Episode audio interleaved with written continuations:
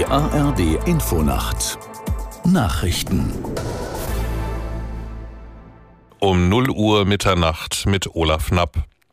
Die USA haben nach eigenen Angaben mehr als 85 Ziele in Syrien und im Irak angegriffen. Im Visier waren demnach Kommandozentralen, Geheimdienststandorte und Waffenlager, die genutzt werden von den iranischen Revolutionsgarden und Milizen, mit denen sie zusammenarbeiten. Die USA reagieren mit den Luftangriffen auf den Tod von drei amerikanischen Soldaten. Diese waren vor einer Woche bei einer Drohnenattacke im Nordosten Jordaniens ums Leben gekommen. Rund 4000 Schulen mit vielen sozial benachteiligten Kindern sollen in den nächsten Jahren mehr Geld bekommen. Bund und Länder haben sich auf das sogenannte Startchancenprogramm geeinigt. Aus Berlin Jim Bob Nikschas. Ab dem kommenden Schuljahr stecken sie jedes Jahr zwei Milliarden Euro in die Schulen, in denen besonders viele Kinder aus ärmeren Verhältnissen oder mit Migrationshintergrund kommen. Die knapp 4000 ausgewählten Schulen sollen das Geld in Förderprogramme, Sozialarbeit und die Umgestaltung der Klassenzimmer investieren. Bundesbildungsministerin Bettina Stark-Watzinger von der FDP spricht vom größten Bildungsprogramm, das es in Deutschland je gab.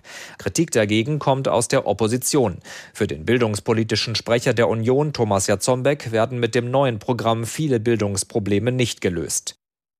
In London ist ein Prozess gegen die schwedische Klimaaktivistin Greta Thunberg eingestellt worden. Zur Begründung erklärte der zuständige Richter, die vorgelegten Beweise reichten nicht aus, um die Anklage zu stützen. Thünberg und vier mitangeklagten Männern war Störung der öffentlichen Ordnung vorgeworfen worden. Sie waren im Oktober 2023 bei Protesten gegen ein Treffen von Energiemanagern in London vorübergehend festgenommen worden.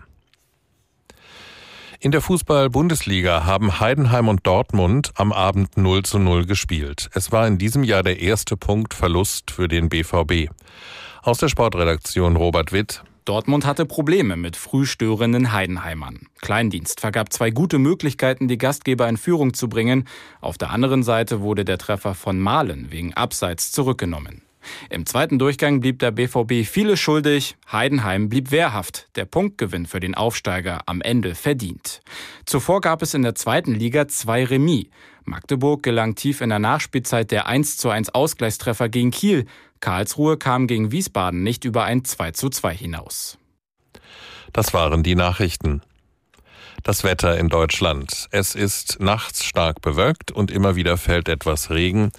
Zwischen dem Saarland und dem Alpenrand ist es meist trocken. Tiefstwerte 9 Grad im Emsland bis 2 Grad im Vogtland.